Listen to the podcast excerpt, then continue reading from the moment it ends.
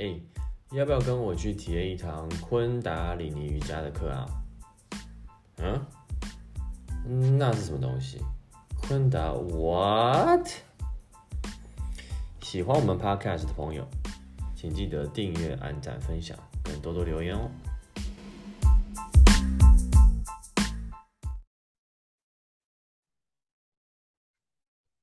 Hello，大家好，我是大柱，欢迎来到昆达哇 Podcast。嗯，今天呢，想要为大家介绍一本书。那这本书是我大概在呃七八年前读过的一本书，呃五六年前读过的一本书了啊。那这本书对于我的啊，了解自己，还有在呃灵性上面的旅程呢，都是非常非常重要的一本书。然后它里面有几个观念是让我整个对我的自己的了解跟这个宇宙有完全不同的觉醒跟看法。但是他偏偏又写的这么的落地，那么的让人能够了解。那所以，我今天一定想要推荐给大家。那这本书呢，叫做《觉醒的你》。觉醒的你这本书啊，它是啊，大概在二零零七年前，二零零七年就发表了。那台湾知道的这本书的人，最近也越来越多，因为他后来又写了一本书，叫做《沉浮实验》。那沉浮实验讲的比较是他自己个人的呃灵性旅程，也不要讲灵性旅程，就是他的人个人的一个一个自传。那大家很喜欢这本书啊，我觉得因为里面呃有沉浮这两个字，那沉浮这几年在呃灵性灵性的这个世界里面呢，大家非常喜欢这两个字，所以。很多人在讨论这本书，那这本书也非常棒。但是在那个之前，在他之前之前呢，其实他写的这本书叫做《觉醒的你》，哦，他的副标叫做“畅销百万欧普拉的床头灵修书”啊，因为那个 Opera 就是美国很有名的一个节目主持人，他有一个，他一直有一个书单，那这是你知道那个书单前面。其中的一本书，当然，他书单里面可能有上百本的书，这是其中的一本啊。那你看，想想看，这个副标，它为什么一个书的副标要叫做畅销百万欧普拉的床头灵修书？就是因为他可能觉得没有人会买这本书，你知道，这是我的看法。所以呢，他特别要跟你强调说，这是这本书畅销百万，而且是欧普拉的。床头灵修书，好像他每天头没有放在这本书上面就睡不着一样。其实这本书它原本的名字叫做《The Untethered Soul》，Untethered 就是 Tethered，就是被束缚住、被绑在地上，你好像你地上砸了一根钉子，然后呃上面可能固定了一匹马，然后叫 Tethered。那 Untethered 就是无拘无束。自由自在的意思，the untethered soul，不被拘束的灵魂，或者是说，呃，悠游自在的灵魂。那它的副标是 the journey beyond yourself，journey 就是旅程嘛，beyond 就是超越 yourself，yourself 就是你自己，就是一个超越自我的旅程。那 Michael Singer 呢，他其实本身就是一个瑜伽的练习者。他的老师啊，是一个非常非常有名的 Yogi，是呃，算是第一个到西方世界去教导大家瑜伽的一个 Yogi。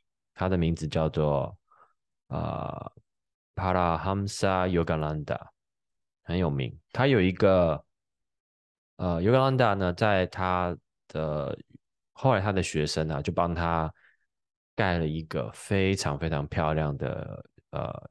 休息练习的地方叫做 Self Realization Fellowship，哦，它是一个很漂亮的花园。以前呢，我呃还在住在加州的时候，儿子的小学就在那个旁边哦，所以有时候我送他上学完，我就会去那边散步。它里面有一个人造的湖，有两只天鹅跟很多的鸭子，还有其他的动物。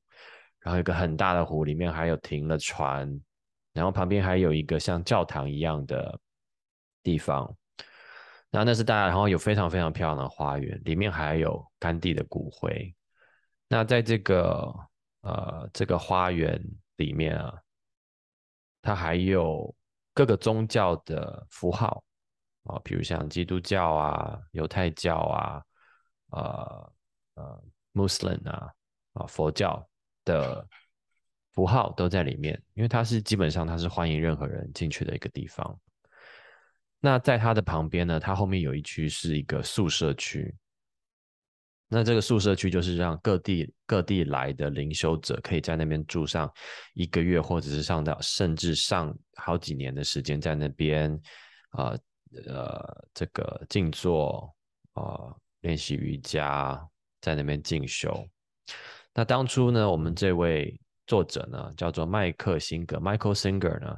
他也在那边待了一段的时间，我觉得这一段很重要，所以跟大家讲一下这一位作者他的 background。他也是一个瑜伽的练习者，嗯，那我就不念他的中文书里面的作者介绍，因为我觉得写的可知可不知，就是没有让我觉得特别想要分享。我觉得刚才已经讲的很多了。那这位作者啊。他有讲过说，他写这本书啊，《Untethered Soul》，或者是中文翻作叫做《觉醒的你》呢。他有，他里面有几个部分是他想要 cover 的。第一个就是说，他想要问看这本书的人，你在里面吗？哦，你就想象着 Michael Singer 这位，呃，现在已经满头灰发的老先生。看着你的眼睛，然后说：“你在里面吗？”大部分人都说：“我在啊，我在啊。”他说：“你你你，他他他他接着会问你：你怎么知道你在里面？哦，你怎么知道你在里面？哦，那这也是这本书会探讨的一个部分。那再来，他想要问的呃第二个问题是说：那 How are you doing？你在里面还好吗？那大部分人的答案就是呃有时候好。有时候不好，有时候好像很好，有时候好像很不好，哦，就像他举了一个例子啊，他说如果这天啊，你可能办了一个生日的 party，那突然天空，然后在户外嘛，天空开始下起了大雨，哇，这时候你的心情就好糟哦，天哪，我邀请了这么多朋友，然后我们有这么多的食物。现在下了雨，所有的人都要躲在棚子下面，没办法在外面呃自由的活动啊，真的是毁了我过去这一个月以来所有的计划，所以呢心情非常的糟。但是他说那但是换了一个情况，如果你今天刚呃整理了一个花园，你种了很多新的植物在里面。然后你全部弄完之后，哎，天空开始下起了雨，哇，你好开心哦！这些植物正好可以，这叫做及时雨，对不对？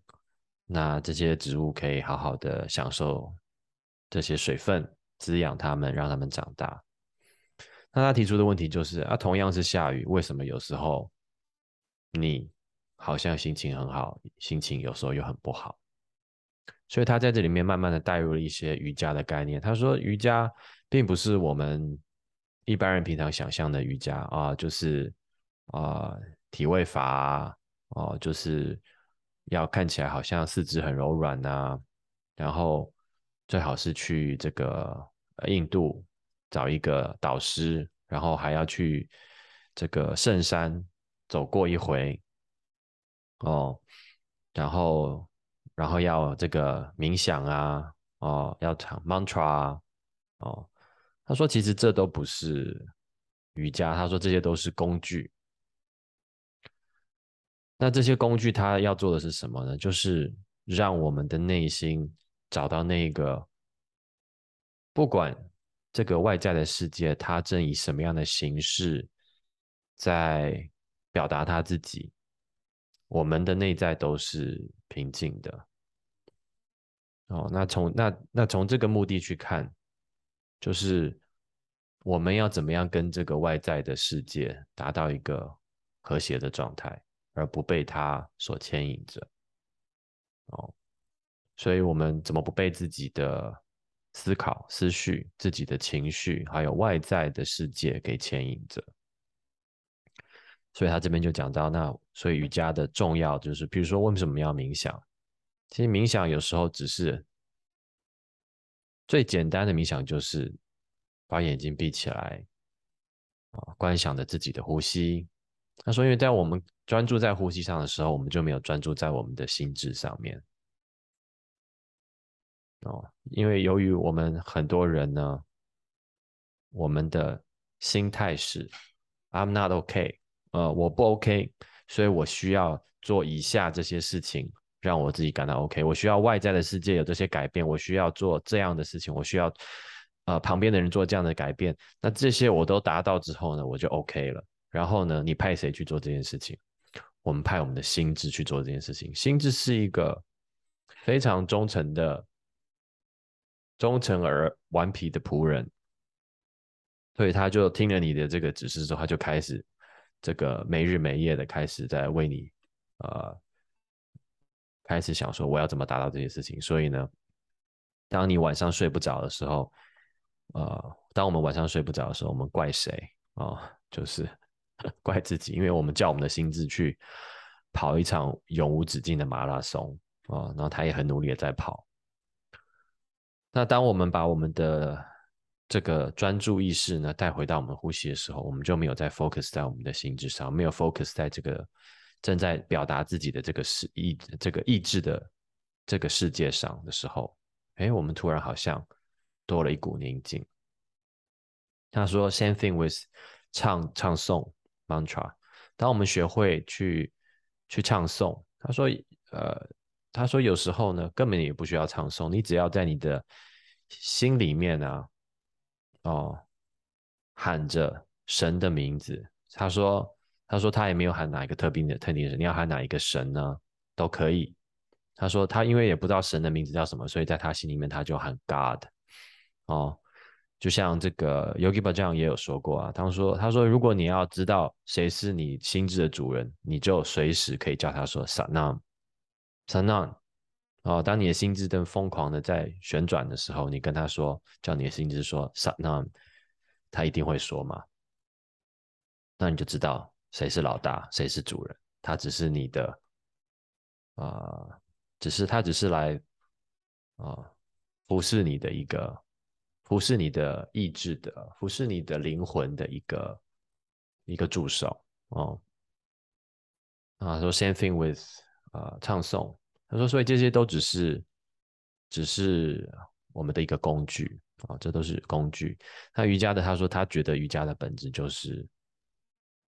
当我们能够，呃，理解到我们不是我们的这个思绪，我们不是我们的思考，我们不是这个，呃，外在在不断的自我转换，然后不断不断自我表达这个世界的时候呢，我们开始我们的灵魂呢，就开始获得一些些的自由，开始有了松动的空间，哦。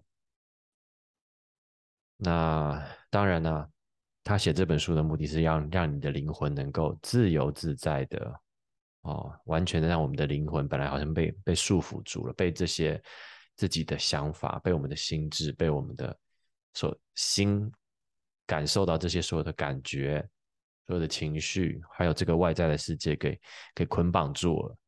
他要让这个灵魂悠悠的被释放出来。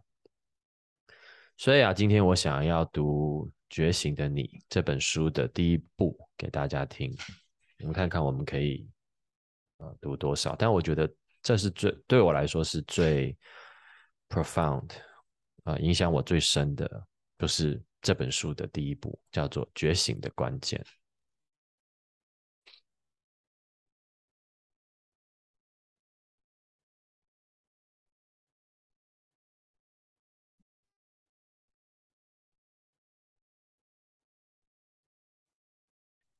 一，谁在你脑袋里说话？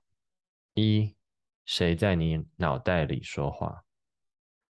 糟了，我想不起他的名字，他叫什么？该死，他走过来了，他叫莎莉还是苏？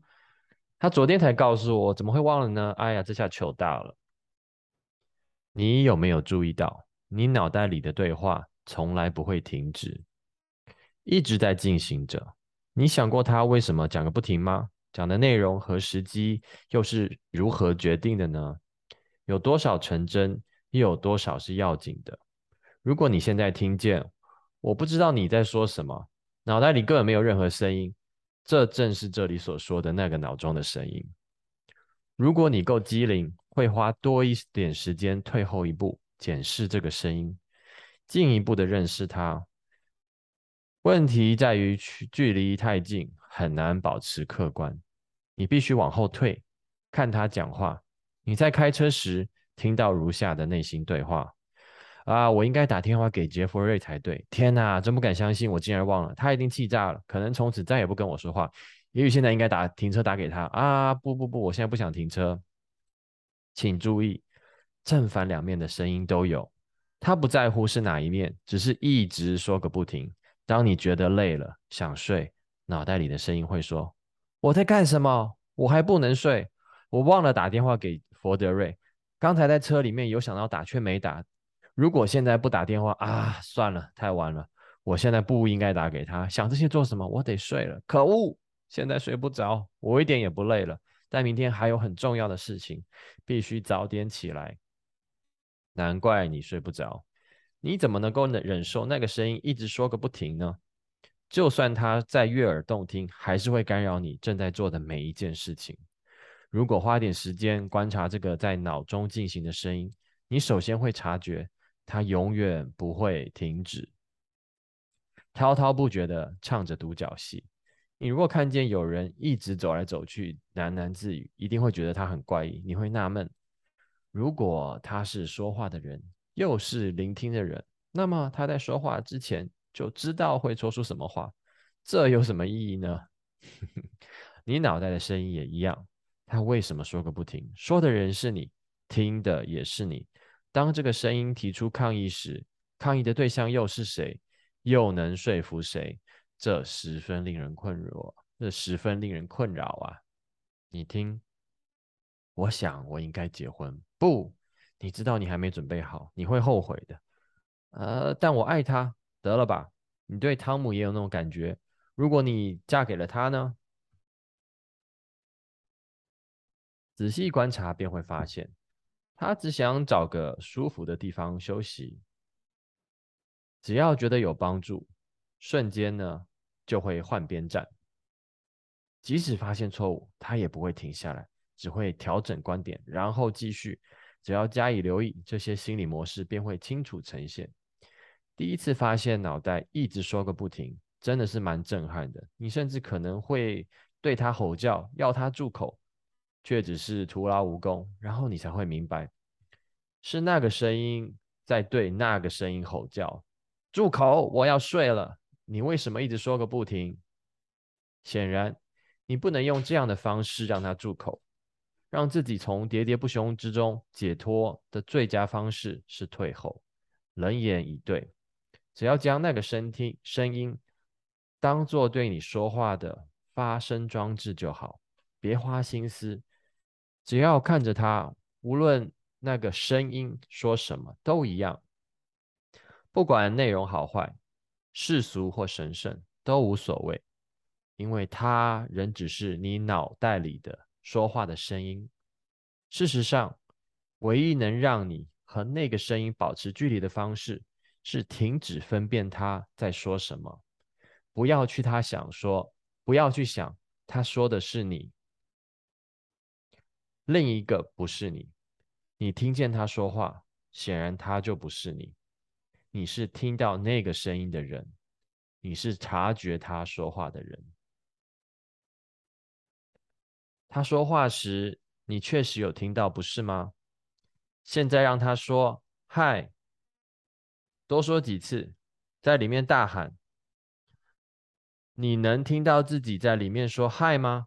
当然可以，有个声音在说话，而察觉那个说话声音的人是你。问题在于，察觉说“嗨”的声音容易，难的是领会到，无论那个声音说什么，都只是个说话的声音，而你正在听那个声音讲的都是你，并没有别的。假如你正在看花盆、相片与书这三样东西，有人问你这些东西里面哪个是你的，你会说。都不是，我是那个正在看你放在我面前东西的人。无论你放什么，我都是那个在看的人。瞧，这正是主体认知不同客体不同客体的打行为。再一次，瞧，这正是主体认知不同客体的行为。听内在的声音也是如此。他说什么都没差别。你是觉知他的人。只要你认为他说的某件事情是你，其他事则不是你，就不客观了。你可能想将自己想成说好事的那个部分，但是依然只是说话的声音。你或许会喜欢他所说的，那但是那并不是你。成长真正的关键在于了悟，你并不是头脑的声音，而是听到他的人。若不了解这一点，你可能会试着去想象那声音所说的话。再一次，若不了解的话，你可能会试着去想象那个声音所说的许多事情当中，哪一个人，哪一个才是真正的你？人们在试着找到自己的名义下，经历了许多变化，想找出这些声音中的哪一个。或他们许多人格面相中的哪一个才是真正的自己？答案很简单，都不是。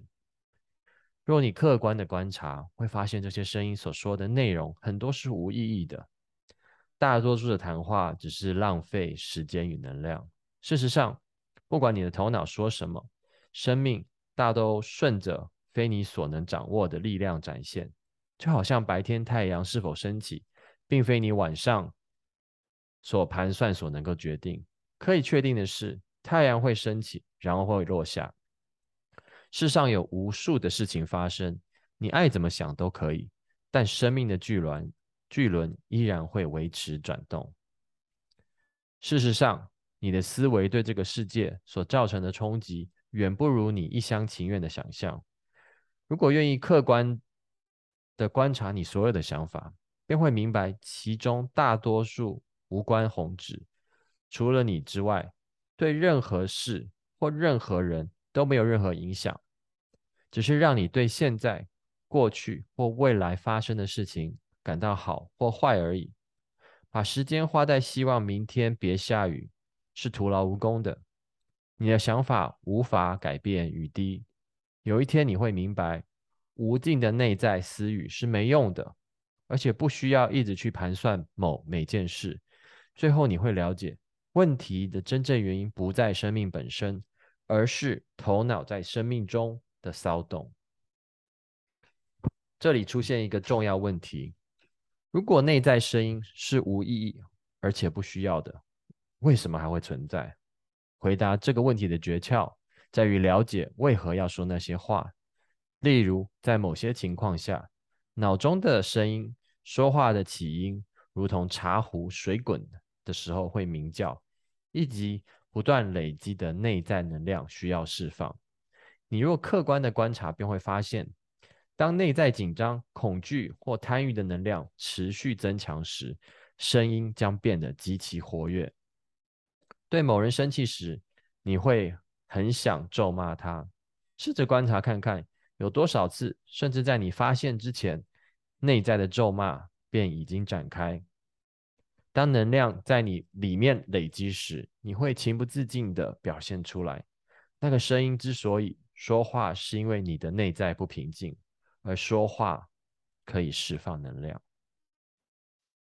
然而，你会察觉到，就算没有任何困扰，他也没有话说。你在街上走路时，他会这么说：“啊，看那只狗，是只拉布拉多，哎，嘿，那辆车上还有另一只狗。”它很像我的第一只狗小黑。哇，那里有辆老爷老爷车，挂着呃阿拉斯加的车牌，在这里真罕见。他其实在担任旁白，为你叙述讲述这个世界。但是你为什么需要这个？你已经看见外面发生的事，透过脑中的声音对自己重复，有什么帮助呢？你应该仔细审视这点。只要简单一瞥，你立即就能够细数所见的事物，无数细节。看见一棵树时，你可轻而易举地看见树枝、树叶与花苞。为什么还必须说出自己已经看见的东西呢？哎，看看这棵树，青翠的绿叶。衬托着白花，哇，这里有好多花，满满都是。仔细研究会就会发现，那些叙述让你面对周遭世界便感到更自在，就像在后座指挥驾驶一样，你会觉得事物似乎都在控制之中，真的觉得他们和他们有某种关系。树不再只是世上与你无关的一棵树，而是你看见、贴上标签并判断的。并判断过的一棵树，借由在脑海中叙述它，而将那份对这个世界的最初、最直接体验带入你的思想领域，它与你的其他想法合并，构建出价值体系与经验、历史经验。请稍加检视你、你、你外在世界的经验与你内心理世界的互动之间的差异。当你在思考的时候。可以自由创造任何的想法，这些想法是透过脑中声音来表达。你很习惯停驻在头脑的游乐场里去创造并操控思想。这个世界是一个在你控制之下的替代环境，但外在的世界却依照它自己的法则在进行。当脑中的声音对你叙述外在世界时，那些想法和你的其他想法合并。互相交织，并实际影响你对周遭世界的体验。最后，你感受到的其实是自己设定呈现的个人世界，而非未经过过滤、真实存在的经验。对外在的世界的这个心理操弄，让你能在他要进来时筛检事实。举例来说，无论何时，你都看见无数事物。但却只叙述其中几个而已。招乃在脑中讨论的那些事，是对你而言重要的事情。借由这种微妙的前置处理，便能够实际呢，便能够控制实际经验，让它全部符合你脑中的想法。你的意识其实是在经验你脑中的现实模型，而非现实本身。你必须很仔细的观察这一点。因为你一直在这么做，冬天在外面走路时直打哆嗦，哆嗦。脑中的声音说：“好冷。”此时它对你有什么帮助呢？你早已经知道很冷，你是体验到冷的人，为什么还要对自己这么说呢？你重新创造脑中的世界，因为你不可以。再一次，你重新创造脑中的世界，因为你可以控制你的头脑。但无法控制世界，这就是为什么在脑中说那些话。为什么若你无法让世界照自己的喜好方式进行，你便在脑中叙述、评判与抱怨它，然后决定该怎么处理，这让你觉得自己更有主宰力。身体觉得冷时，你也许没有办法改变温度，但当你的头脑说好冷时，你就可以说：“啊，我们快到家了，再几分钟就好了。”这时会觉得好一点。在思想的世界里，总能做点什么来控制体验。基本上，你在自己的内在，基本上你在自己之内重新创造外在世界，然后活在自己的脑中。若你决定不这么做呢？假如你决定不叙述，而是有意识的观察世界，会觉得更敞开，更无遮蔽。就是因为你真的不知道接下来会发生什么，而头脑习惯帮助你，它处理你当下的经验，以符合过去的见解与未来的窗景，用这样的方式帮你。这一切有助于创造控制的假象。若你的头脑不这么做，你就会感受到很不舒服。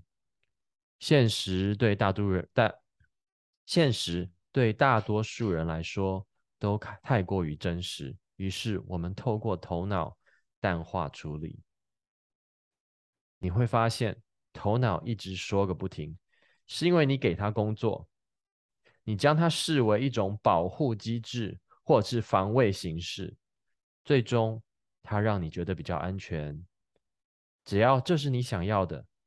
你就会用自己的头脑去减缓生活，减缓生活的冲击力，而非真实的去生活。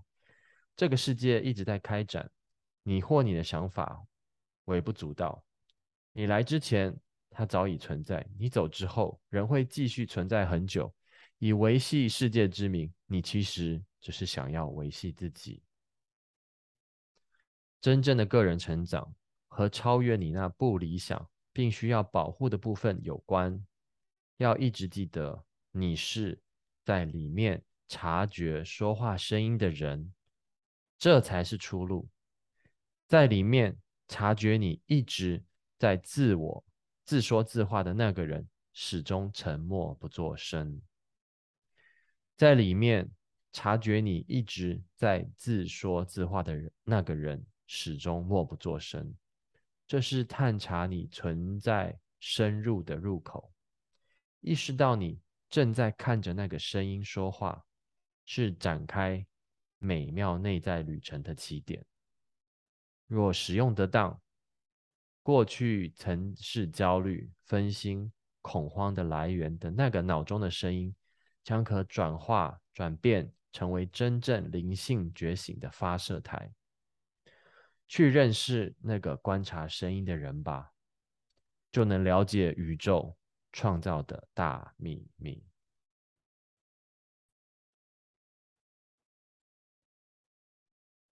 二，第二章节，摆脱内在的室友。成长的关键在于了解，找到平静与满足唯一的方法是停止思索与自己有关的事。当你终于了解一直在里面说话的我永远无法满足时，你才能开始成长。他总是事事找茬。老实说，你最后一次真心无烦恼的时候是什么时候呢？在现在现在的问题之前，还有其他的问题。如果你不够明智，便会了解这个问题消失之后。会有下一个问题冒出来。真实的情况是，问题永远没完没了，除非你能够摆脱内在那个问题很多的部分。有问题困扰你时，别问我该怎么办，而是问我的哪个部分正在问此事困扰。如果问我该我该怎么办，你就已经落入外在真的有问题必须处理。的信念中，若你想要在面对问题时保持平静，必须了解自己为什么会将某个特定状况视为问题。若你感到嫉妒，别试着保护自己，而是问：我的哪个部分在嫉妒呢？那会让你向内看，并了解自己的某个部分有着嫉妒的问题。一旦清楚看见那个纷扰的部分，接着问。是谁看见此事？谁察觉到这个内在的纷扰？这是你一切问题的解答。看见纷扰这个事实，意味着你并不是他。看见某事的过程，需要主客关系。主体名为见证者，因为是他看见正在发生的事；客体则是你正在看的事物。在此是指内在的纷扰。维持客观觉察，维持客客观觉知内在问题，这个行为总比迷失在外在状况中好。这是灵修之人与世俗之人的基本差异。世俗并不是指拥有金钱或名望，而是指你在外在世世界思考内在问题的答案。你认为只要改变外在事物就能够解决问题。但没有人能借由改变外在事物而解决问题，总是会有下一个问题。真正解决唯一问题，真正解决问题的唯一办法，是回归见证者意识，彻底改变你的参考架构。要达到真正的内在自由，必须要能够客观的观察你的问题，而非迷失在其中。当你迷失在问题的能量中时，绝不可能找到问题的解答。众所周知，你不可能在感到焦虑。恐惧或愤怒时，妥善处理所面对的状况。你必须处理的第一个问题是自己的反应，除非承认那个状况如何影响你的内在，否则无法解决外在的任何问题。问题通常是通常不是表面上看到的。当你够清楚时，便会了解真正的问题是你内在有某样东西几乎对任何事。都会有问题。第一部分，第一步是处理你的部分。这个涉及从外部解决意识到内部解决意识的转变。你必须打破问题的解答是重新安排外在事物的思考习惯。解决问题的唯一答案永远是向走向内在，并放下似乎对现实总有许多问题的那个部分。一旦这么做，接下来该怎么处理，你就会很清楚。真的有个方法可以放下视每件事为问题的那个部分，看似困难，其实不然。你的存在有个某个部分确实可以从你自己的肥皂剧中抽离出来。你可以看见自己在嫉妒或愤怒，不必去思考或分析，就只是觉知它。谁看见这一切？谁在察觉内在发生的变化？当你告诉朋友，我每次和汤姆说话都会感到心烦时，怎么知道他令你心烦？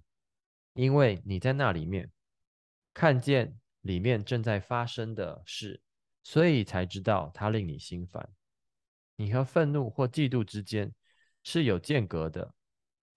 你是在那里察觉这些事的人。一旦回归意识。便可摆脱这些个人的纷扰，从观察开始，单纯的去觉知你在觉察当下正在进行的事。这很简单，你会注意到你正在观察一个人的个性、优缺点，且一览无遗，就好像有个人与你同在那里。实际上可以说，你有个室友。如果想见见你的室友，只要试着独处，安静的在自己里面坐一阵子。你有这个权利，因为那是你的内在领域。但你不会找到宁静，而是会听到喋喋不休的唠叨。我为什么要这样做？我还有更重要的事情要做。这简直是在浪费时间。这里除了我之外，根本没有别人。这一切算是什么呢？这就是了。你的室友就在那里。你可能很想要内在宁静，但是室友并不合作，而这不只是发生在你想要宁静的时候，他对你看见的每件事情都有话说。我喜欢，我不喜欢，这个好，那个不好，就这样说个不停。平时并未察觉，因为你没有向后退与他保持距离，你们靠太近了，以至于无法了解。你其实是在催门状态下听他说话，基本上。你在那里并不孤单，你的内在生命有两个不同的面相。第一个是你觉知者、见证者、固执意念的中心；另外一个是你观察的对象。问题是，你观察的那个部分永远不会住口。如果能够摆脱那个部分，即使只是片刻，那份安详与平静会是你拥有过最美好的假期。如果你可以不必走到哪里都带着这个家伙，想象一下那会是怎么样的景况？真正的灵性成长便和摆脱这个困境有关。但首先你必须了解，你已经和一个疯子绑在一起。在任何状况或情境下，你的室友可能会突然决定：我不想待在这里，我不想这么做，我不想和这个人说话。你马上会觉得紧张、不舒服。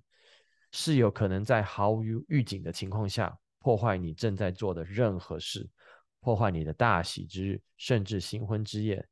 你的那个部分可能破坏掉每一件事情，总是如此。你买了漂亮的新车，但每次开车时，内在室友就会挑毛病。脑中的声音持续指出每个小声响、每个小震动，直到最后你再也不喜欢这辆车为止。一旦看清这会对你的生活造成什么样的影响，你便已经做好灵性成长的准备。当你终于说：“看看这个家伙，他正在破坏我的生活。我想要过平静且有意义的生活，却觉得自己好像坐在火山顶。这个家伙对于正在发生的事，不管什么时候都要搞怪。”从中作梗或争论不休，前一天还喜欢某人，隔天却决定挑剔他做的每一件事。我的生活就因为我和我同住的这个家伙总是把每一件事都变成肥皂剧，才会一团乱。此时你便已经真正的，此时的你便已经为真正的转变做好准备。一旦看清这一点，学会不再认同你的室友。你就已经准备好要让自己自由了。如果你还没有这样的觉知，只要开始观察就好。花一天观察你室友做的每件事，从早上开始，注意他在每个状况下说了什么。每次遇见别人时，每次电话铃响时，就试着观察。有个观察的好时机，就是你洗澡的时候，去观察那个声音说了些什么，你会发现。他从不让你静静的洗澡，洗澡是为了清洗身体，而非观察头脑说个不停。看看你能否全程保持足够的清醒，去觉知当下发生的事。你会对自己的发现感到震惊，因为它就是一个从从一个主题跳到下一个，这样的喋喋不休显得很神经质。你根本无法相信他一直都这样，而他确实如此。若想要摆脱它，就必须这样观察。你不必对他对他做任何事，但得知道自己的身处的困境。你必须了解，是内在的室友让你落入狼狈的处境。如果希望从中获得平静，就必须修正这个情况。捕捉你内在室友真实的样貌的方法，是将它往外拟人化，假装你的室友精神。有他自己的身体，实际做法是把你听到的内在话语的完整性格，想象成站在外面对你说话的一个人。再念一次，实际做法是把你听到的内在话语的完整性格，想象成站在外面对你说话的一个人。只要想象有个人正在说你的内在声音的每一件事，请花一天的时间和那个人相处。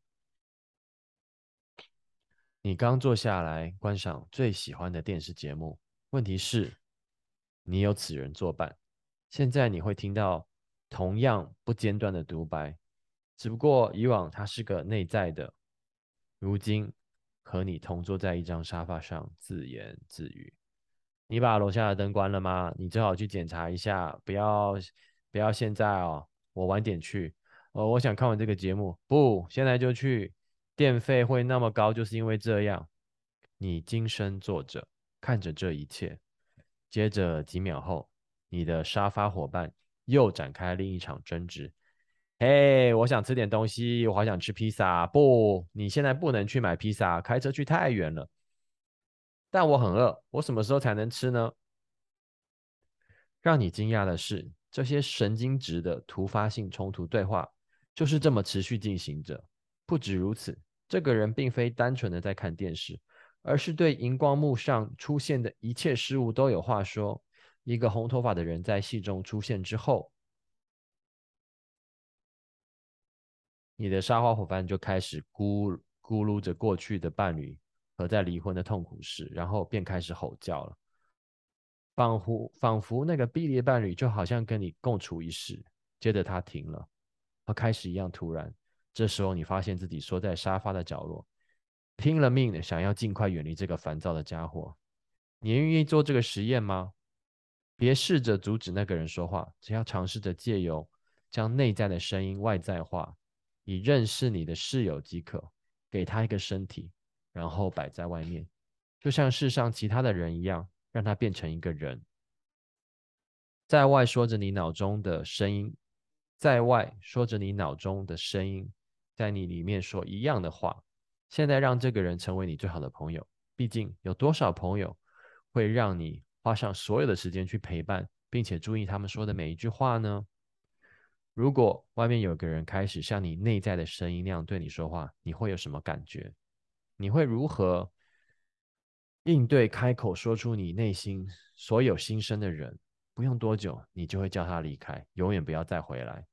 但是，当内在的朋友持续说个不停时，你却不曾叫他离开，无论他造成了什么麻烦，你都照听不误。你非常注意那个声音，几乎不会遗漏任何一句话。无论正在做什么，其实是很有趣的事，你都会硬把他，他都会硬把你拉开。想一下，你的修爱恋恋爱修成正果就要结婚了，结果在你开车前往婚礼的现场时，他说话了。哎，也许这个人并不适合，我对此感到不安，我该怎么办？如果外在外头的人这样说，你不会理会，但是你却觉得应该对这个声音做出回应，必须让不安的心相信这个人很适合，否则他不会让你步上红毯。你就是这么重视内在这个神经质的家伙。你知道，如果不听从，他会每天烦你。我叫你别结婚，我说我不确定。以下结果不忍否认：如果那个声音真的以某种方式显化在你外面。而你必须每天带着它到处转，你会连一天都受不了。如果有人问你的新朋友如何啊，你会说这是个严重心理失常的人。翻翻字典里面对精神官能症的解释，你大概就能够理解了。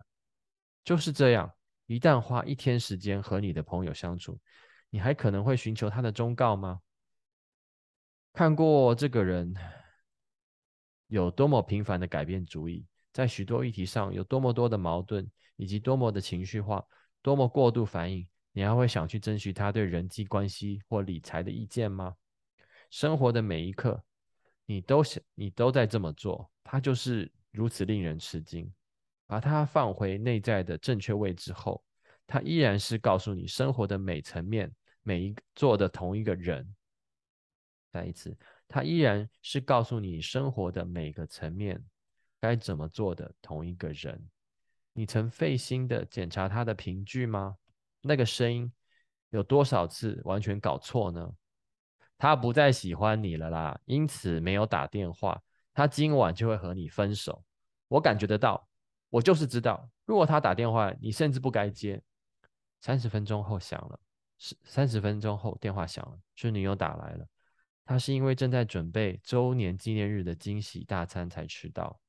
对你来说，那肯定是个惊喜，因为你今天完，你完全忘了今天是周年纪念日。他说正在来接你的路上啊，你很兴奋，而内在声音又开始畅谈他有多好。但你是否忘了某件事？难道你忘了内在声音之前出的馊主意，让你半个小时有多难过吗？如果雇佣了提供糟糕建议的人，人际关系顾问，你会怎么做？那个顾问完全误判整个情势。若你听从其谏言，绝对不会拿起电话。你难道不会当场开除他吗？见识到他错的多么离谱之后，怎么能够再相信他的建议？那么你要开除那代室友吗？毕竟他对情势的建议与分析完全错误。不，你绝对不会让他对自己造成的麻烦负担。不，你绝对不会让他对自己造成的麻反负责任。实际上。下一次你还是对他言行地继从，这是理性的吗？对于已经发生或即将发生的事，那个声音有多少次是错的呢？也许你应该好好注意自己征询意见的对象。当你认真尝试这些自我观察与觉知的练习时，会发现自己深陷困境。你将了解。你这一生只有一个问题，而你正看着它，它几乎可说是你有过的每个问题的原因。现在问题变成如何摆脱这个内在的麻烦制造者。你将认清的第一件事情是，除非你真的想要，否则不可能摆脱它。除非观察你的室友够久，能够真正的了解你所处的困境，否则没有任何功练习的基础能够帮你应付头脑。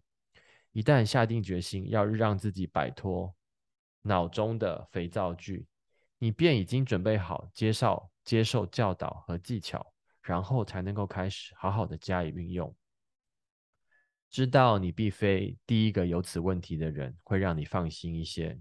之前也有人发现自己面临相同的困境，其中许多人前往寻求精神精通此知识领域的指导，被授予专为这个过程而创设的教导与技巧，例如瑜伽。瑜伽其实并非为强身术。虽然确实有此功效，而是帮助你摆脱困境的相关知识，能够让你自由的知识。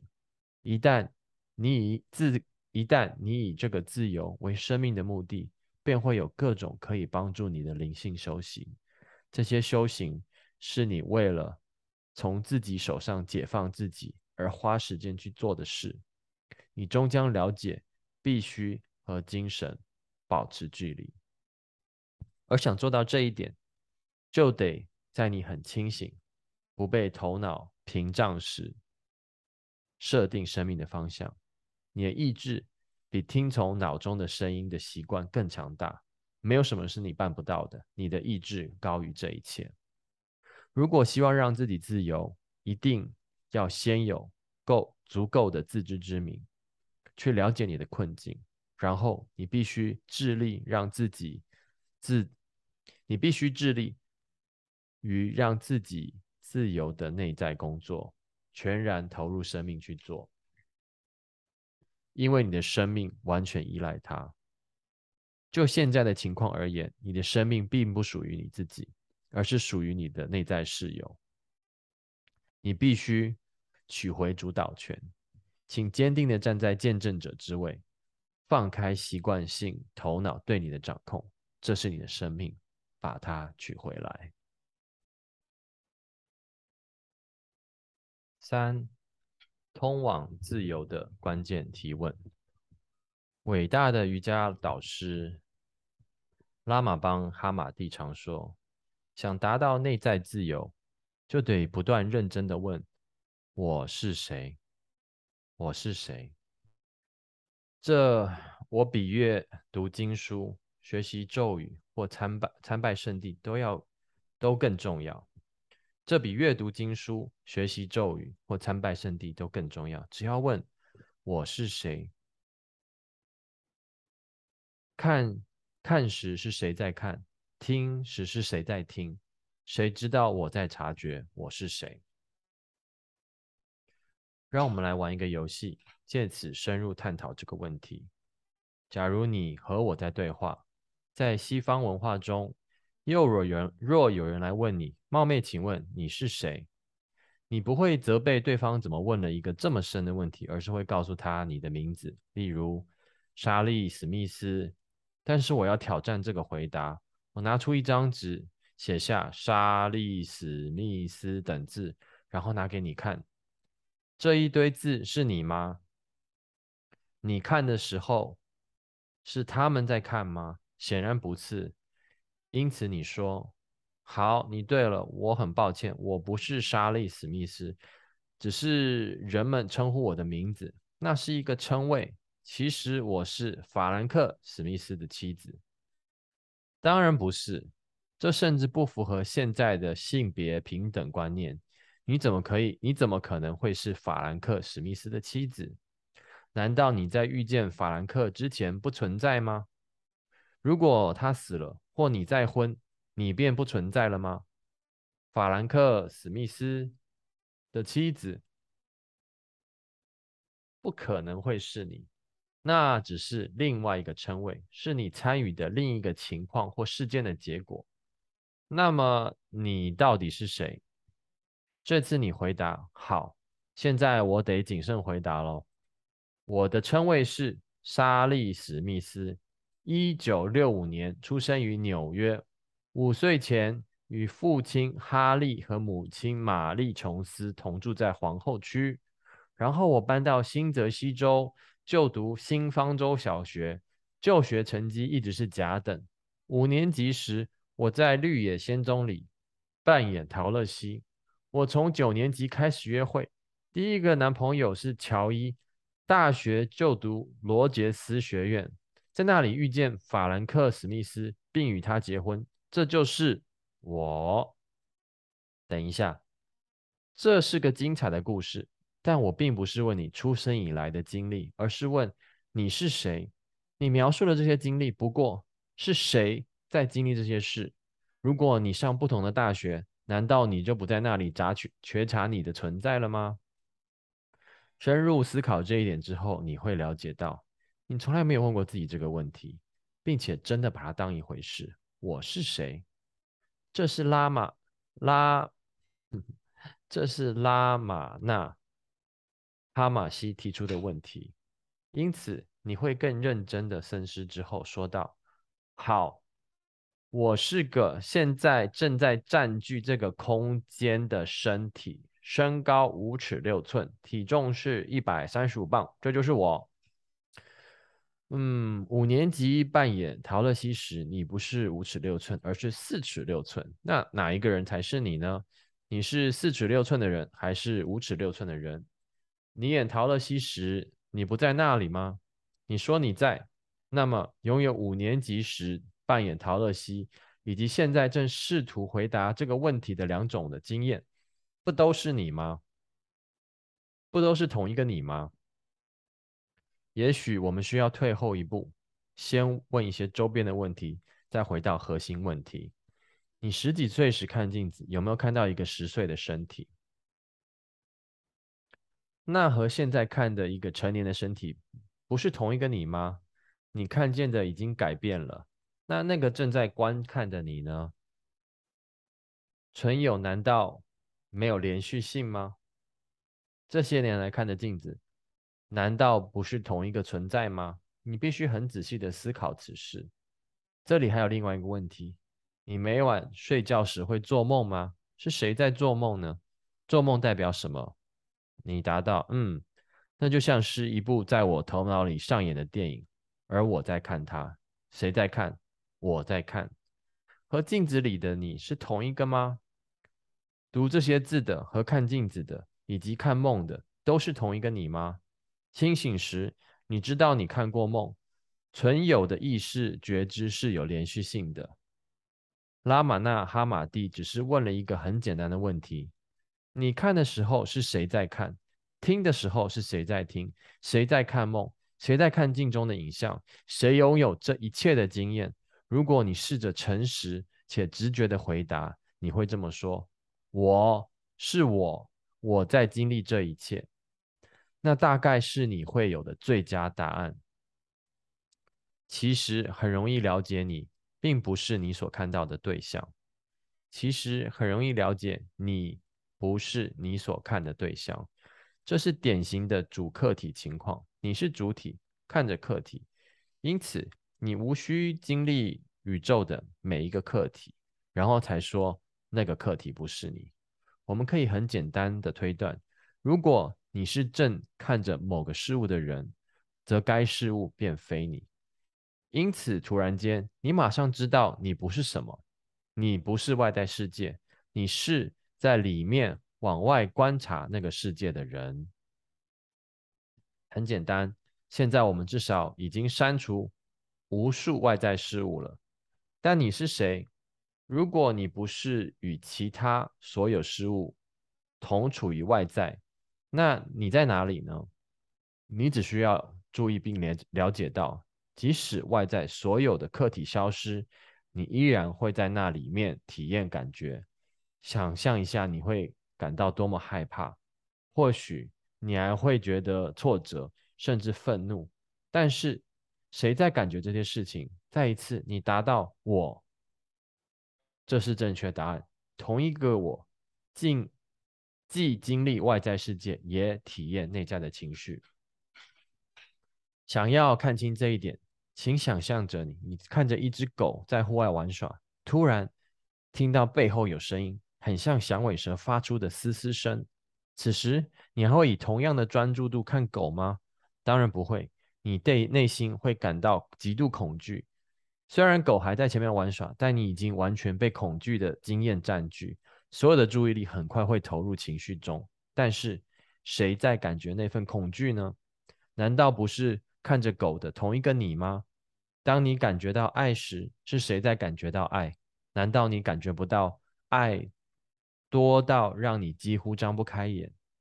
你会如此投入于美好的内在感受或害人的内在恐惧，以致很难把注意力放在外在对象上。内在与对外。内在对象与外在对象相竞争于你的注意力，你在那里同时拥有内在与外在经验。然而，你是谁？要更要更深探讨此事，请回答另一个问题：你是否有过没有情绪的体验？你是否有过没有情情绪的体验，而只是感到内在很平静的时刻？你依然在那里。但只是察觉到祥和、平静，最后的你会开始了解外在世界与内在情绪之之间流来流去，外在世界与内在情绪之流来之流啊！再一次，最后你会了解外在世界与内在情绪之流来来去去，但经验这些事物的你，依然有意识的觉知通过你眼前的一切。但是你在哪里呢？也许我们可以在你的思想中找到。笛卡尔曾说过：“我思故我在。”但真的如此吗？字典对“思”的这个动词的定义是形成想法，运用头脑去构思种种概念，并做出判断。问题是，谁运用头脑去形成想法，然后处理成概念与形成判断？即使想法消失，这个想法的经验者还存在吗？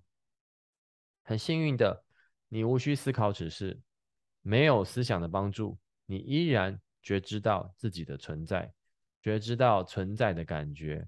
当你进入深层的静心状态，例如思想停止时，你知道它停止了，你没有去思考这件事，而是单纯的觉知到没有思想。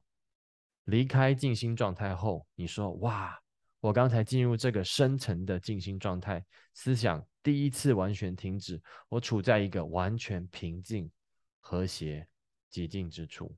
如果你在那里经历到思想停止时升起的平静，那么你的存在显然无需依赖那个思考的行为。思想可能会停止，也可能会变得极为喧嚣，有时候。”你比其他时候更加思绪澎湃，甚至可能会对别人说：“我的头脑快把我给逼疯了。”打从他告诉我这些事情之后，我甚至无法入睡。我的头脑就是不肯住口。谁的头脑？谁在察觉这些想法？难道不就是你吗？你没有听到你内在的想法吗？你不晓得他们的存在吗？事实上，难道你无法摆脱吗？如果你开始有某个你不喜欢的念头，不能试着赶它走吗？人一直在和思想抗争，是谁在觉知思想，又是谁在和他们抗争？同样的，你和你的思想之间有个主客关系，你不是主体，思想只是另一个你可以觉知的客体，你不是你的思想，你只是在觉知你的思想。最后你说很好，我既不是外在的任何事物，也不是情绪。这些外在与内在的对象来来去去，而我则经历他们。此外，我也不是思想，他们可能安静或喧嚣，快乐或悲伤。思想只是我觉知的另一项事物。然而，我是谁？这开始变成严肃的问题。我是谁？谁拥有这一切身体、情绪与头脑的经验？因此，你稍加深入思考这个问题。借由放下经验，然后留意剩下谁，你会开始去注意谁在经历这个经验。最后你会你会到达内在的某一某一点，在那里你会了解这个经验者具有某种特质，那种特质是觉知，是意识，是一种对存在的直观感受。你知道你在哪里，不必去思考，你就是知道。如果要做，你可以思考这件事情，但是你会知道你在思考，不管有无思想，你都存在。为了让这一点更贴近经验，我们来做个意识实验：瞥视房外或窗外一眼，你瞬间看见眼前一切事物的细节，你毫不费力地察觉到视野内一切远近对象，在不移动头或眼睛的情况下。你感知到即时所见事物的一切复杂细节，看看所有的颜色、光线的变化、木头家具的纹理、房屋的结构以及树叶与树皮的变化。请注意，请注意，你是立刻看见这一切，而不需要去思考。你不需要思想，你只是看见这一切。现在，试着运用思想去分离、称呼。并描述所见事物的一切复杂细节，与意识只是看见的瞬间快照相比，你脑中的声音向你描述那一切细细节得花上多少时间？当你只是观看而不创造思想时，你的意识是毫不费力的觉知，并完全了解他看到的一切。意识是你能够说出最高的词，没有比意识更高深。或更深的事物，意识是全全然的觉知。但是什么是觉知？我们来做另外一个实验。比方，你在房间里看到一群人与一架钢琴。现在，想象钢琴从你的世界里消失了，那会对你造成任何困扰吗？你说，嗯，我认为不会。我不喜欢钢琴。好，接着想象房间里的人都消失了，你人会觉得没有问题吗？你应付得来吗？你说。当然，我喜欢独处。现在想象你的觉知消失了，直接关掉它，那你感觉如何？如果觉知消失了，那会怎样？其实很简单，你不会存在那里，没有我的感觉，那里不会有人说：“哇，我过去一直在这里，现在我不在了。”不会再有存在的觉知，而没有了存在的觉知或意识。就什么都没有，有对象吗？谁知道？没有人在，如果没有人在觉知对象，他们存在或不存在就完全无关紧要。有多少事物在你面前都无所谓。如果你把意识关掉，就什么东西也没有。然而，假如你是有意识的，则可能你面前没有任何事物，而你完全觉知到那里没有任何事物。这其实没有那么复杂，而且非常有启发性。如果我现在问你你是谁，你回答我是观察者。从这里后面的某处，我看出去，便觉知在我面前经历的事件、思想与情绪。我是观察者。从这里后面的某处，我看出去，并觉知在我面前。经过的事件、思想与情绪。如果你走得很深，那里就是你的居所。你居于意识所在之处，一个真正的灵性存在、灵性存有住的地方，住在那里。再一次，你居住于意识所在之处，一个真正的灵性存有住在那里，不费力气，没有意图。你最终或最会坐在。内在够深的地方，看着你所有的思想与情绪，以及外在的形形色色，就像你毫不费力的往外看，看到你所见的一切，这所有的对象都在你面前，思想较接近，情绪远一点，外在的形形色色则是更往更往外，在这一切后面，你就在那里。你走得如此之深，因此了解到你一直在那里，在生命的每个阶段，你看见不同的思想、情绪与对象从你面前经过，而你一直有意识的接受了这一切。现在你处于意识的中心，你在一切事物后面只是看着，那是你真正的家。拿走其他所有的事物，你依然在那里。觉知一切事物消失，但拿走觉知的中心，就什么都没有了。那个中心是自信所在啊，自我的自，个性的性。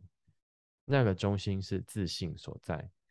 从那个位置，你觉知到有思想、情绪，一个世界经由你的感官进来。但现在。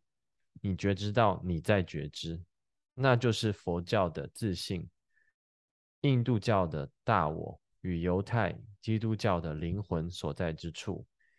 一旦你坐上内在身处的那个位置，伟大的奥秘就此展开。四，你不是以你不是你以为的那个人。有一种梦名叫做清明梦，在梦中知道自己正在做梦。如果在梦中飞翔，你知道自己正在飞翔，心想：“嘿，瞧，我正在梦到我在飞翔，我要飞到那里。”你实际上意识清楚到知道自己正在梦中飞翔，并且正做着这样的梦。那和平常的梦很不一样。平常是完全沉浸在梦里，其中的差别。就和在日常生活中觉知你在觉知，以及不觉知你在觉知完全相同。当你是个有觉知的存在时，就不再完全沉浸于周遭的事件中，而是持续于内在觉知。你是个正在经历种种事件以及其相应思想与情绪的人。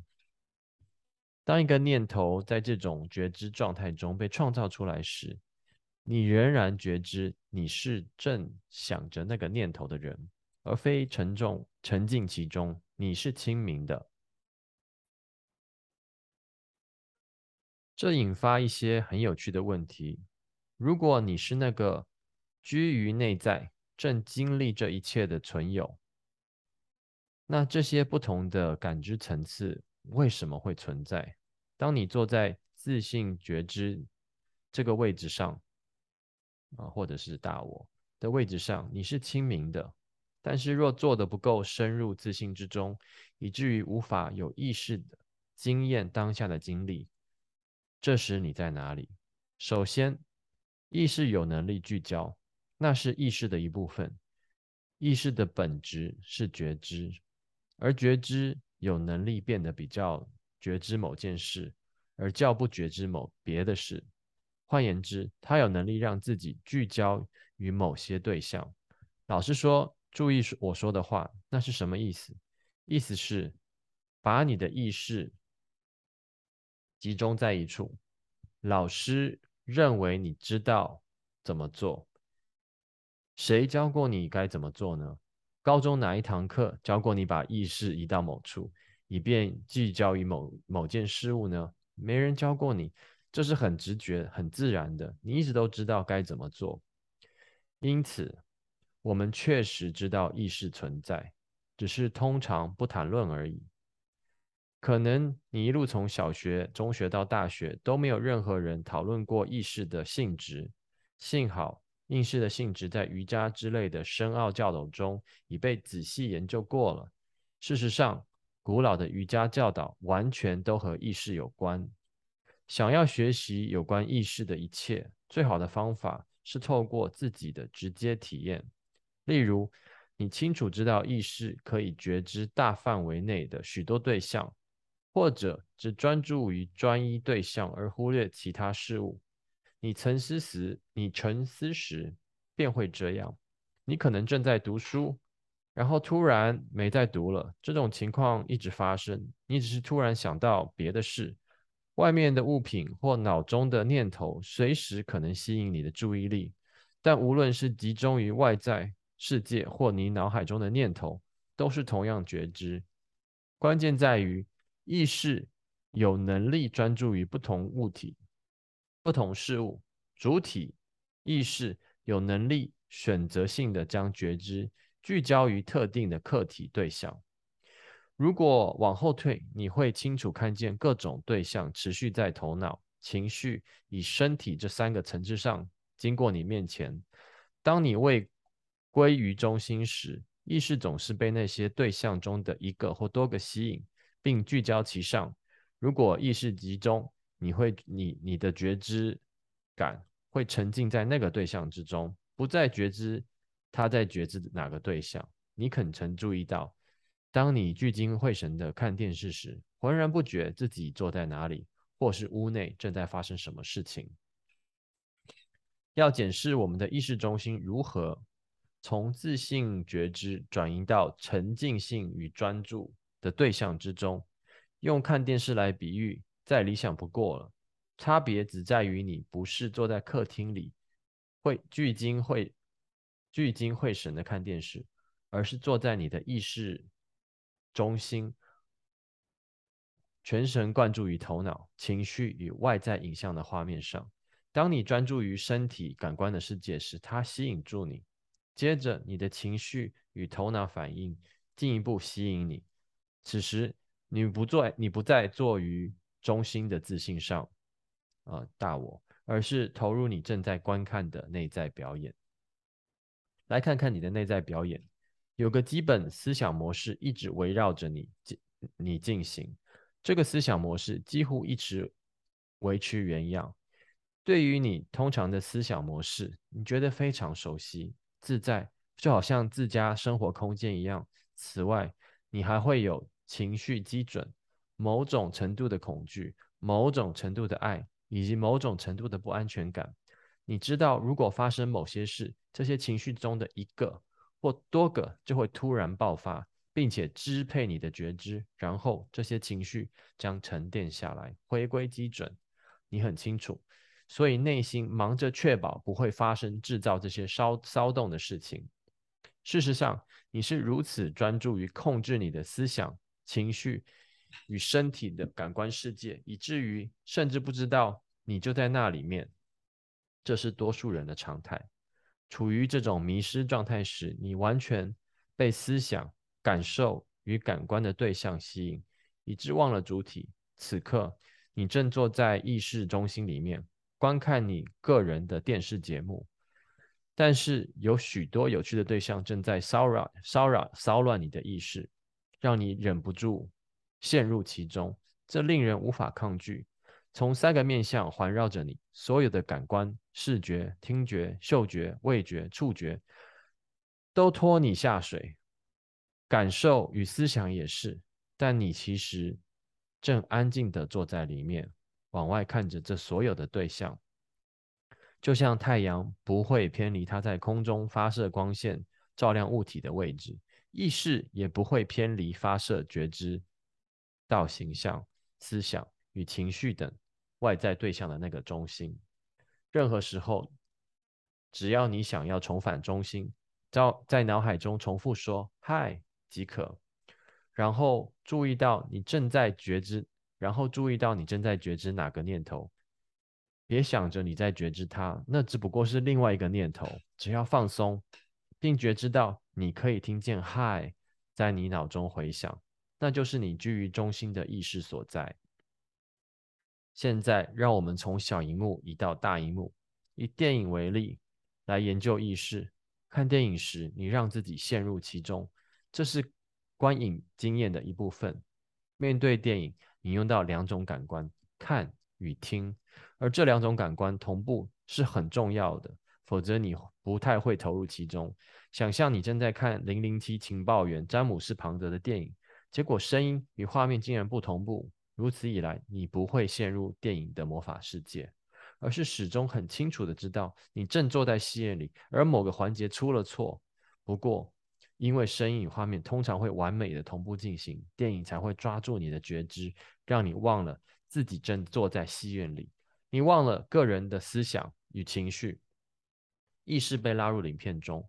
仔细思考这两种经验，在冷飕飕的阴暗戏院里，旁边坐着陌生人，以及全神贯注于电影中，以致完全不知道周遭状况，两者的差异真的很大。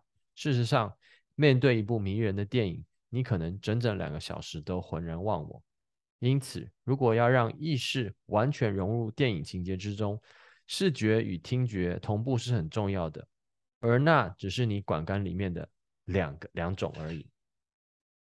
当你的观影经验包括嗅觉与味觉时，那会发生什么事？想象一下，当你感受到影片里某人正在吃东西，尝到他尝到的味道，闻到他闻到的气味，你肯定会更着迷，感官输入加倍了，牵引你意识的对象的数量也因此加倍，听觉、视觉、味觉、嗅觉，而我们还没有提到最大的一个，你进入戏院甚至会有触觉。这五种感官一起运作时，你根本无力招架。他们如果同步，你会完全被吸引入那个经经验之中，你会完全被吸引入那个经验之中。但是，也不必然会如此。想象你正坐在戏院中，即使有这个难以抵抗的感官经验，你还是觉得电影很无聊，它就是无法吸引你的注意。因此，你的思绪开始游移，开始想着回家之后该做什么。想着过去发生的事，过了一会儿，因为太沉迷于自己的种种念头，你几乎没有察觉到你正在看着电影。尽管五种感官持续对你传送电影的讯息，依然发生了这种事。这个状况之所以可能发生，是因为你的念头还是可以独立于电影之外浮现，提供一个让意识聚焦聚焦的替代场所。现在想象一下。电子电影不只包括五种感官，连思想与情绪也和荧幕上正在发生的情节同步。在这样的观影经验中，你听着、看着、尝着，并且突然感受到剧中人物的情绪，想着剧中人物脑袋的念头。剧中人说：“我好紧张，我该向他求婚吗？”突然间，你内心涌起不安。现在，我们拥有这个经验的完整面相，五种身体感官。加上思想与情绪，想象你去看那样的电影，并完全投入。小心，那会是你觉知自己的结束。你意识的对象没有一个不适合观影经验同步。你觉知的任何落点都是电影的一部分。一旦电视电影控制了思想，就结束了。没有任何一个你在那里说我不喜欢这部电影，我想离开。要这样做的独立。要那么做的有独立思想，但你的思想已经被电影完全接管，现在你完全迷失了，该如何跳脱？听起来很吓人，但这就是你生命中的困境，因为你所有的觉知对象都同步了，你被吸了进去，不再觉知到你有那些，你有别于那些对象，思想与情绪和视觉与听觉同步行动，他们全部进来。你的意识彻底被吸引住了，除非完全坐在见证意识的位置上，你不会觉知你是一个正在观看这一切的人。这就是所谓的迷失。迷失的灵魂是陷落的意识，掉入一个人的思想、情绪以以及视觉、听觉、嗅觉、味觉、触觉都同步的地方。这所有的讯息会归于一处，然后能觉知任何事物的意识。犯下过度聚焦于那一处的错误。当意识完全被吸进去，他不再视自己为自己，而是把自己当做他正在经验的对象。换言之，你把自己视为这些对象，认为自己是种种经验的总和。去看这种先进的电影时，你就是这么想的。在这样的电影中，你会选择希望成为的角色。比如说，你决定我要当詹姆斯·庞德。好，不过一旦按下按钮，就这样了。按钮上最好有装上计时器。你现在认为的自己已经不存在，因为此刻你所有的想法都是詹姆斯·庞德的想法。你现存的整个自我概念都消失了。记住，记住，你的自我概念只是你对自己想法的集合。同样的，你的情绪是庞德的。而且正通过他的视觉和听觉角度看电影，你的唯你存有唯一维持不变的面相是觉知这些对象的意识，它是觉知你原有那些想法、情绪与感官输入的同一个觉知中心。现在有人关掉电影，庞德的想法和情绪立刻被你原来的那些想法和情绪取代。你又重新认为你是个四十岁的女人，那些想法都吻合，所有的情绪都吻合，每样事物看起来、闻起来、尝起来、感觉起来都和以前一样，但那并不会改变这个事实，一切都只是意识，一切都只是意识正在经验的某项事物，一切都只是意识的对象，而你就是意识。一个有意识归于中心的人，和一和一个不是那么有意识的人，两者的差别只在于他们觉知的焦点。意识本身并无差别，一切意识都相同，就像所有来自于太阳的光都是一样的。所有的觉知也是。意识既非纯粹，也非不纯粹，它没有任何特质，只是在那里。觉知，它在觉知。差别在于。当你的意识不是集中于内在时，它会完全聚焦于它的对象上。然而，当你归于中心时，你的意识总是觉知它是有意识的。你对存在的觉知，并不依赖于你恰巧觉知到内在与外在对象。如果真的想了解这个差别，就必须从认清。意识可以聚焦于任何事物上开始。既然如此，假如意识聚焦于他自己呢？这种情况发生时，你不是觉知你的念头，而是觉知你在觉知你的念头。你将意识之光转回于自己身上，你总是在沉思某件事，但这一次你是在沉思意识。但是这一次，你是在沉思意识的源头，这是真正的静心。真正的静心超越单纯专注于一个点的动作。对于最深层的静心来说，你必须不只能将意识完全聚焦于一个对象，还要可以让觉知本身成为那个对象。在最高的意识中，意识的焦点被转换为自信，或者是说大我。当你沉思的自信本质时，就是在静心。这便是为什么静心是最高境界。它是回到你存在的根本，单纯觉知你在觉知。一旦意识到意识本身，你就达到完全不同的境界了。现在你觉知你是谁，成了觉醒的人，那真是世界上最自然的事了。我在这里，一直在这里。这就好像你在沙发椅上看电视。但全但完全融入剧情，而忘了身在何处。有人摇了摇你，这时你回过神来，又觉知到你正在坐在沙发上看电视了。别的事情都没有改变，你只是停止将自我自我感投射到那个特定的意识对象上。你醒了，那就是灵性，那就是自信的本质，那就是大我的本质，那就是真正的你。当你往后退，进入意识之中。这个世界上，这个世界不再是个问题，而是你在观看的某项事物，它持续变化，但你不觉得那是个问题。你越是愿意单纯让这个世界成为你觉知的某项事物，它越会让你成为真正的你自己。觉知、自信、大我、灵魂，你领悟到，你并不是你以为的那个人，你甚至不是人。而是刚好在观察一个人，你会开始在自己的意识之中拥有深刻的体验，深刻而直觉的体验到自信的真实本质，大我的真实本质。你会发现你极其广阔。当你开始探索意识而非形象时，你领悟到你的意识之所以显得狭小有限，是因为你聚焦于狭小有限的对象上。当你只聚焦于电视，就会发生于这种状况。你的世界里再有没有别的事？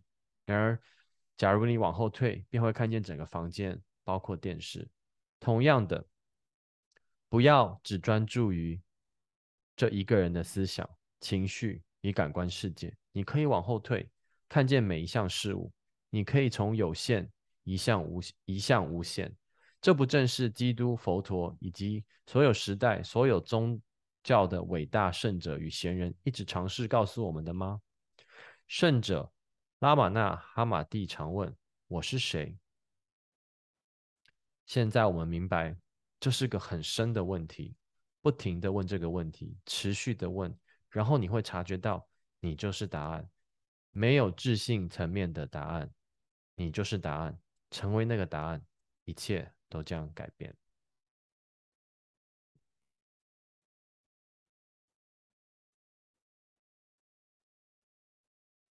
OK，这就是觉醒的你的第一章，然后里面有四个四个小节哦。今天有点念到我的口水都已经用光了，这个礼拜的口水都用光了。呃，上一次读这本书大概是七八年前，这本书好像已经有十五年的历史了吧。嗯，我很喜欢迈克尔辛格 （Michael Singer） 这个作家，也很建议大家去把这本书读完。我觉得他，因为他本身也是一个瑜伽的练习者，但是他有办法把瑜伽里面一些很很深、很难懂的概念，用非常白话文的方式，或者是用一些例子，或者是用一些呃思考的 practice 这种叫做思考的训练，让我们把。让我们可以更深的一层，嗯，那这个章节我觉得，如果你没有时间读这本书，你听完这个章节也算是得到了这本书很大一部分的精华。但是我还是很推荐去念这本书。那他之后还有一本书叫做《沉浮实验》，那也不错。那本书比较想比较听起来像是这本书是，呃，他的。所有的这些理论的基础，那他把这个理论基础活在他的生命中，看起来像是什么样？那也是他非常个人的一个经验，非常 personal 的一个经验。但是如果没有理没有了解到他，这是他所有的生活的 philosophy 的基础的话，你可能会 miss 掉一些重要的东西。呃，我觉得他讲的这些东西跟我。我现在在练习的昆达里的瑜伽一点冲突都没有，甚至完全的，呃，完全的能够配合在一起。我们所学的，不管是体式法啦，呃，或者是冥想啦，或者是唱诵，或者是我们有时候要做一些专注点，都是在做他刚才讲的这些东西，就是要把我们的意识、跟我们的感觉、跟我们的感官、跟我们的思想、跟我们的情绪，还有外面的世界，把它分离出来。把我们的觉知跟这些东西慢慢的分开来，以前感觉好像是绑在一起的，是分不开的，当中看不到任何的间隙。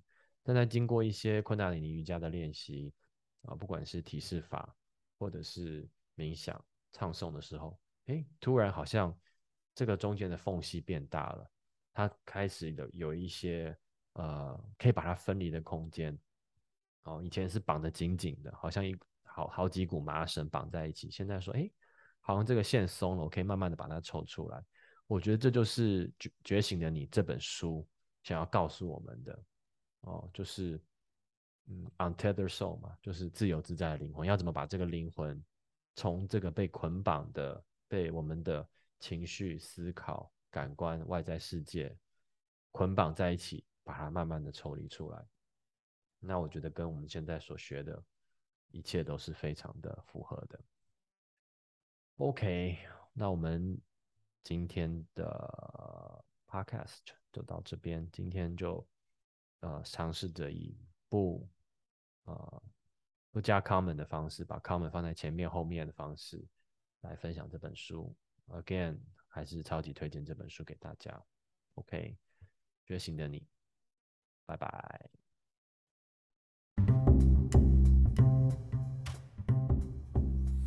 好了，以上就是今天的内容。希望所有喜欢我们 Podcast 昆达 What 的朋友们，请记得订阅、按赞、分享，跟多多留言哦。谢谢你们的时间，拜拜。